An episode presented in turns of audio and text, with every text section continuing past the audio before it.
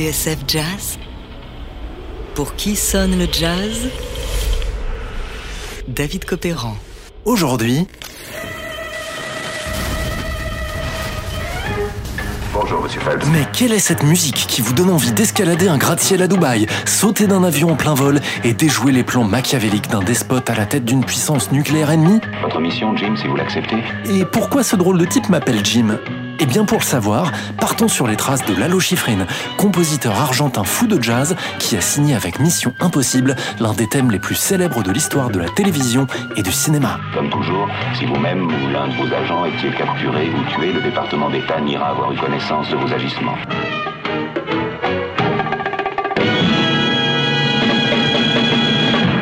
Sommes le 8 décembre 1965 au Mount St. Mary's College, une université catholique réservée aux filles sur les hauteurs de Los Angeles. Ce jour-là, on a demandé aux étudiantes de rester chez elles, car l'établissement, perdu au bout d'une route tortueuse à flanc de colline au milieu des palmiers, accueille d'étranges visiteurs. Des individus de type latino-américain, grimés en paysans ou en officiers militaires, s'écartent pour laisser passer un véhicule de transport de troupes. Nous sommes en plein tournage. Une équipe de production a investi les lieux, celle de Mission Impossible. Enfin, le pilote de Mission Impossible, le numéro zéro, celui qui doit convaincre les chaînes de télévision, en l'occurrence la CBS, d'acheter et diffuser la série.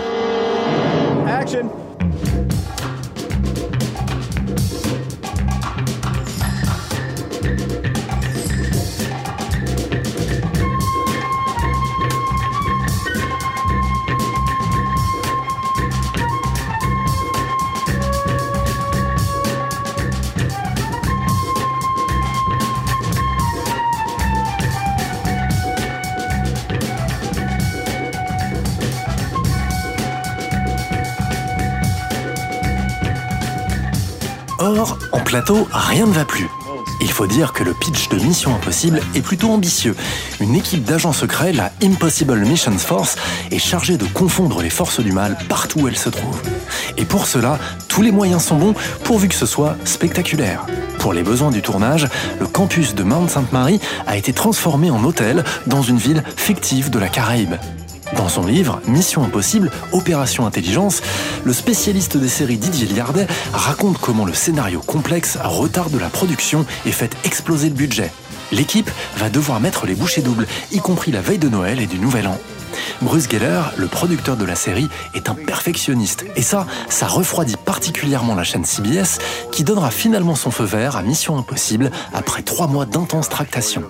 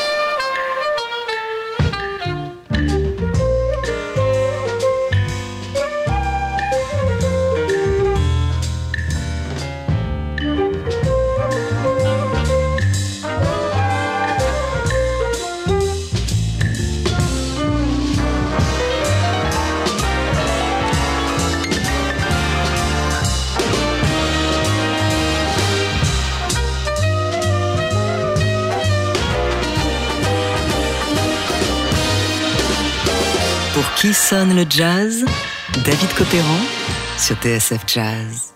Aujourd'hui, Lalo Schifrin, mission impossible. Good morning, Mr. Briggs. We've learned that two nuclear warheads furnished to Santa Costa by an enemy power are contained in the hotel vault. Mr. Briggs, your mission, should you decide to accept it, would be to remove both nuclear devices from Santa Costa. As always, you have carte blanche as to method and personnel. But of course, should you or any member of your IM force be caught or killed, the Secretary will disavow any knowledge of your action. Lorsque Bruce Geller, le producteur de Mission Impossible, songe à la musique de sa nouvelle série, il compose le numéro d'un Argentin de 34 ans, Lalo Schifrin, un type au profil intrigant. Lalo Schifrin est un agent double, pianiste virtuose doté d'une solide formation classique. Il a fait ses classes avec le père du grand chef d'orchestre Daniel Barenboim. Mais son amour d'adolescence, bien sûr, c'est le jazz. Dans l'Argentine péroniste, il achetait sous le manteau des 78 tours de Thelonious Monk. Classical. Jazz. Sax. Coltrane. Piano. Monk. Shadow Wilson on bass. À Paris, dans les années 50, Schifrin jongle entre le conservatoire et la cave du club Saint-Germain. De retour en Argentine, il rencontre Dizzy Gillespie en pleine tournée pour le département d'État américain.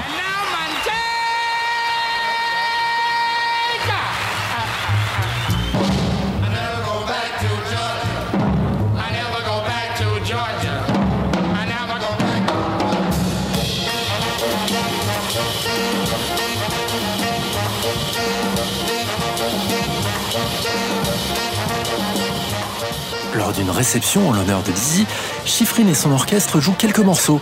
À la fin de la soirée, le trompettiste, impressionné, invite l'Argentin à le suivre aux États-Unis. Schifrin dira beaucoup plus tard Je dois toute ma carrière à ce moment. En 1965, Schifrin est l'un des arrangeurs attitrés du label Verve, compositeur de cinéma aussi, puisque Verve appartient à la MGM.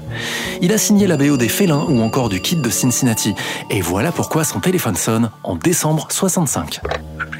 À l'autre bout du fil, Bruce Geller. Sa mission, s'il l'accepte, composer la musique de Mission Impossible.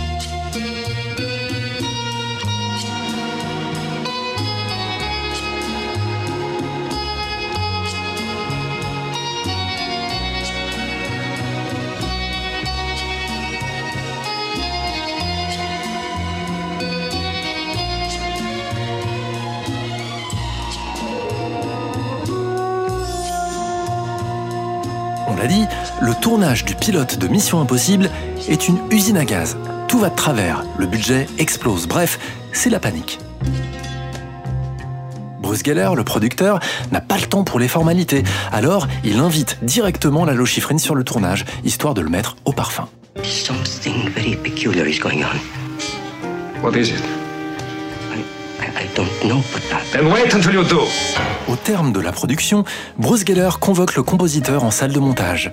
Ils font ce qu'on appelle un spotting, c'est-à-dire qu'ils regardent l'ensemble de l'épisode et repèrent tous les endroits où il faudra de la musique. Dès lors, Lalo Schifrin se met au travail.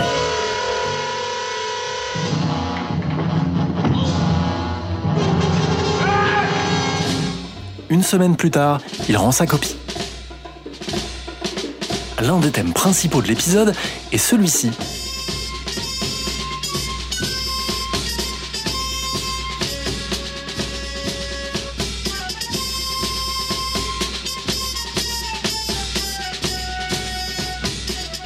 Mais ce qu'il manque à Bruce Geller, le producteur de Mission Impossible, c'est un générique qu'on retrouvera au début de chaque épisode. Problème, le studio qui devait mettre en image le générique s'est totalement loupé. Le résultat est pitoyable. Alors, Schifrin va devoir faire sans, autrement dit, composer la musique à partir d'une feuille blanche. Et ça, c'est un avantage. L'Argentin pourra faire ce qui lui plaît. La seule chose que je sais, dit Galera Schifrin, c'est que le générique va s'ouvrir sur le craquage d'une allumette pendant une seconde et demie. Ensuite, tout explose. Musique doit être rythmée, dynamique, promettre de l'aventure, de l'action et beaucoup de danger.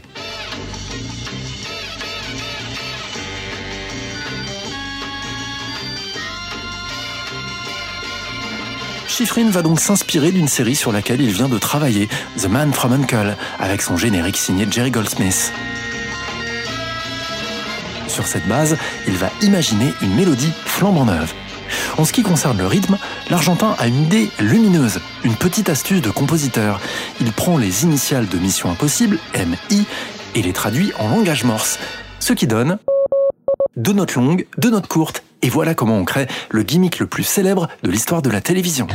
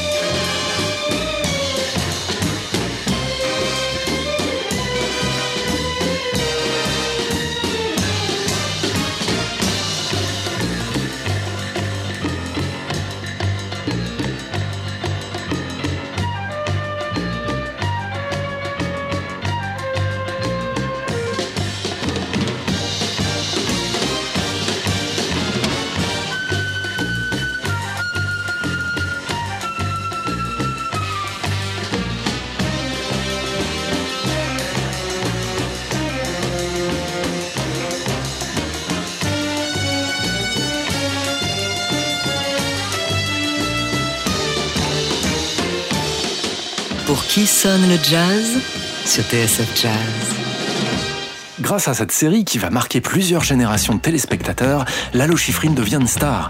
Son thème, accrocheur à souhait, hyper efficace, est un tube dont la notoriété dépasserait presque la série elle-même. C'est un compositeur extraordinaire, avec un talent absolument formidable. C'est lui qui a composé les génériques de Manix, de Mission Impossible. Il a été nominé six fois aux États-Unis. C'est Lalo Schifrin.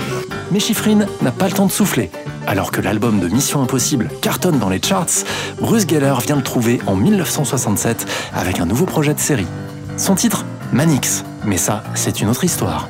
En attendant, votre mission, si vous l'acceptez, c'est de rester branché sur TSF Jazz jusqu'au prochain épisode. Cette émission s'autodétruira dans 5, 4, 3, 2, 1.